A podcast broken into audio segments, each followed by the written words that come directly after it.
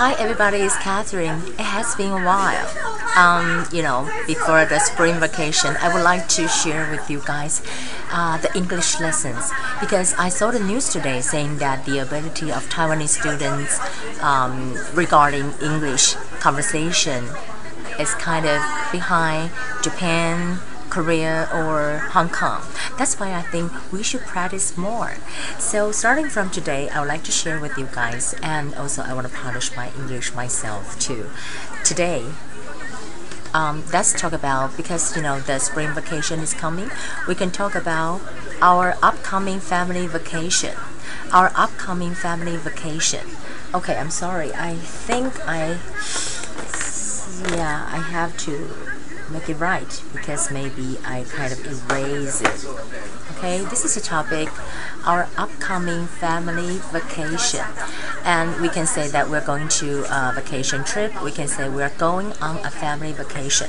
For example, we can say, well, um, during the weekend we have a four days vacation and we're going to plan do something. So we are going on a family vacation maybe on Saturday, Sunday, or Monday, whatever. And what are you going to do? Maybe you go to, um, you know, the uh, whatever the movie, and maybe you go uh, picnicking, or maybe some people say we'll go to a you know bus tour. The bus tour, I think it's so interesting. It's only $4.99 per person, and I would like to share with you guys some of the uh, vocabularies for today's. You can say arrange arrange. Arrange is a verb, 安排. How do you arrange your family vacation. Or you can say the timetable. The timetable of it you can say that or maybe in the morning.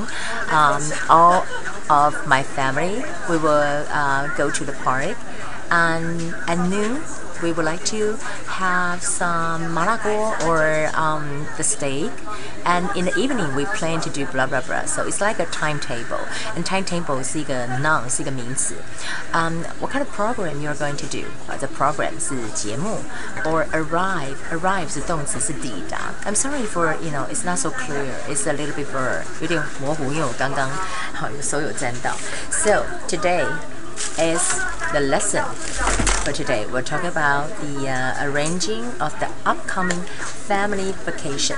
Try to practice it. Upcoming, upcoming. Wow, I read upcoming, upcome. 就是说即将到来的 upcoming 是一个形容词，我们 upcoming 的 family vacation. Okay, that would be um, whatever I share with you today. I'll see you again.